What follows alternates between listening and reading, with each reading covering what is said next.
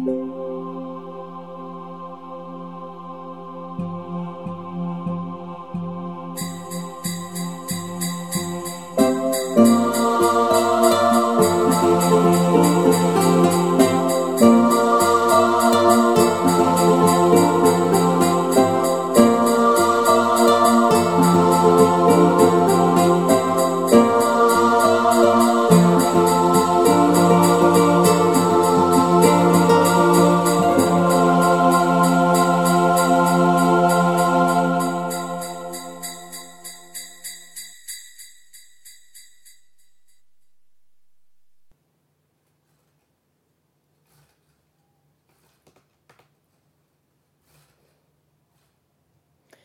Stiefel im Tiefflug.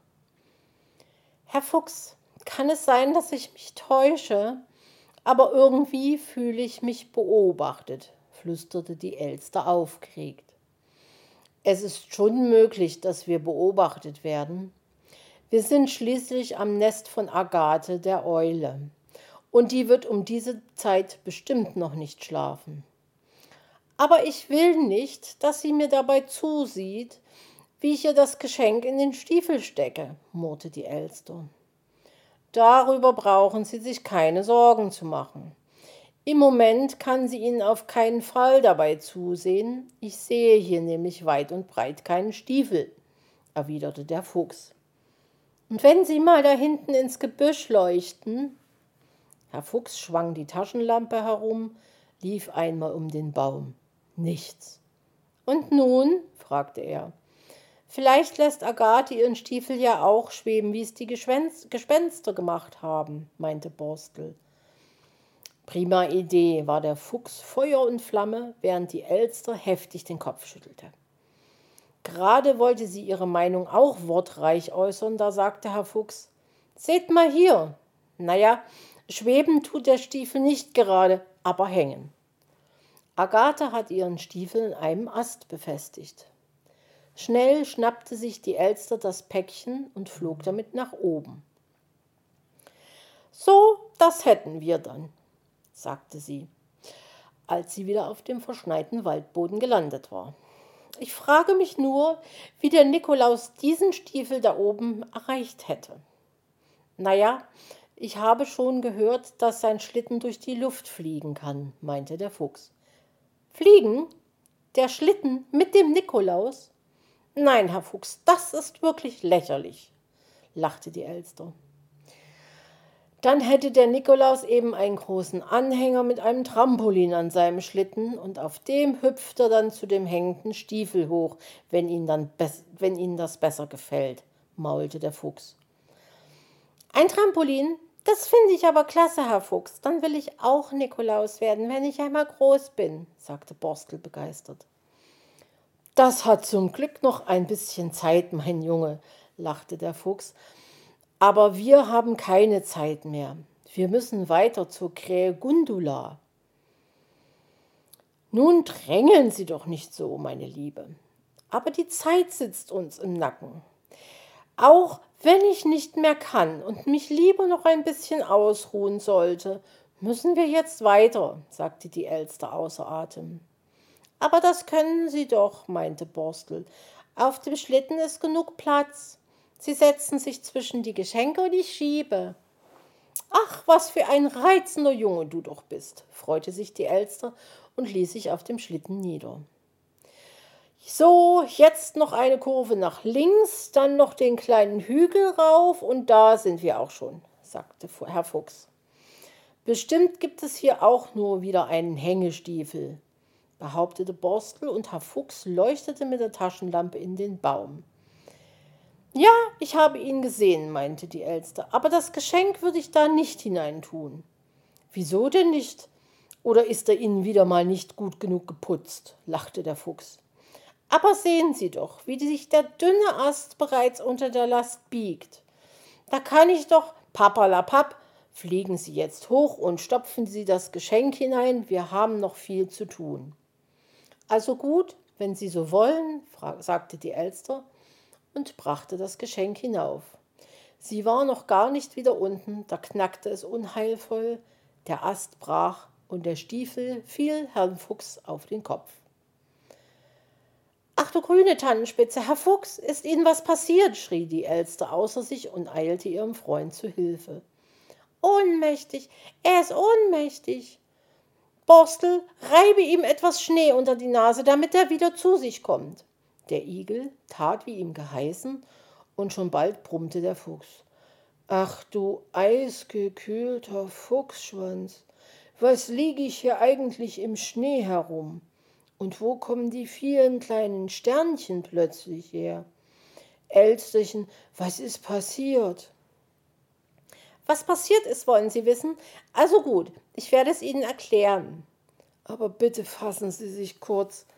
Mir brummt sowieso schon der Schädel, da müssen Sie mir wirklich keinen Roman erzählen, entgegnete er. Der Schädel brummt Ihnen von der dicken Beule, meinte die Elster. Herr Fuchs fasste sich an den Kopf und stöhnte auf. Wie ist die denn da hingekommen?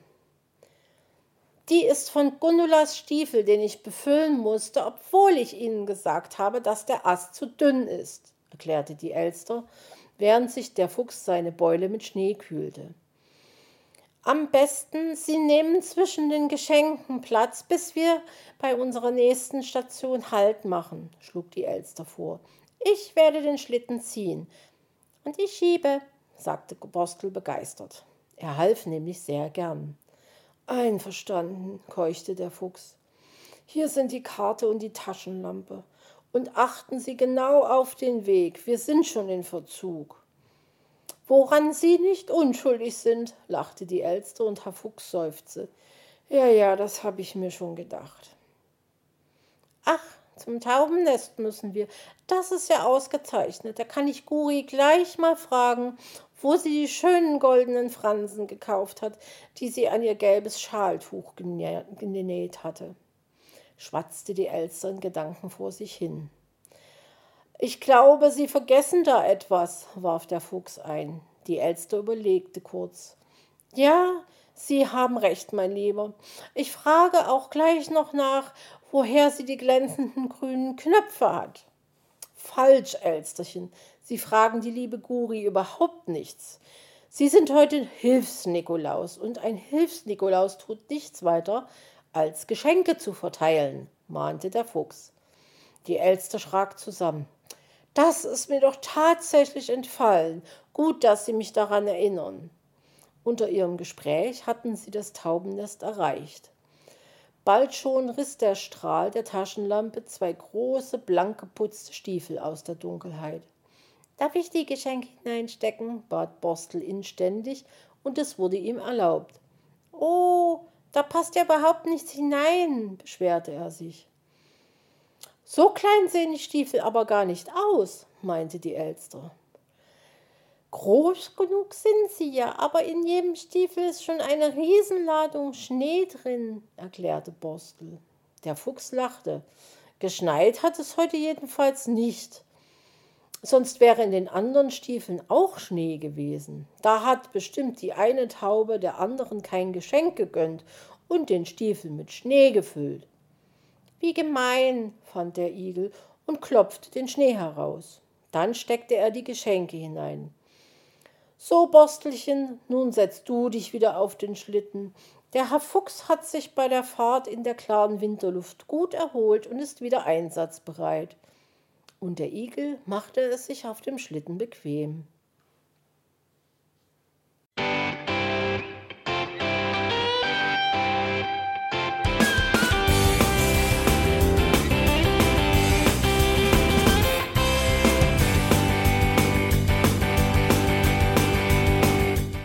Das war Irgendwasser von Blinzeln. Wenn du uns kontaktieren möchtest, dann kannst du das gerne tun per E-Mail an podcast.blinzeln.org oder über unser Kontaktformular www.blinzeln.org. Blinzeln schreibt man in unserem Fall immer mit einem D in der Mitte. Wenn du möchtest, kannst du uns sehr gerne auch einen Audiobeitrag auf unseren Podcast Anrufbeantworter sprechen. Der hat in Deutschland die Telefonnummer 05165 439 461. Und wenn du uns aus dem Ausland anrufen möchtest, dann ersetze einfach die erste 0 gegen die 0049 für Deutschland. Wir bedanken uns für dein Interesse und freuen uns schon darauf, wenn du auch beim nächsten Mal wieder mit dabei bist.